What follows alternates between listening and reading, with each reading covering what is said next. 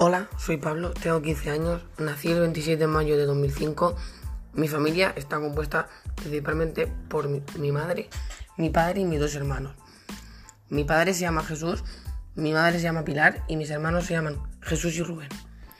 Aún no tengo claro lo que voy a estudiar, pero será algo de ciencias.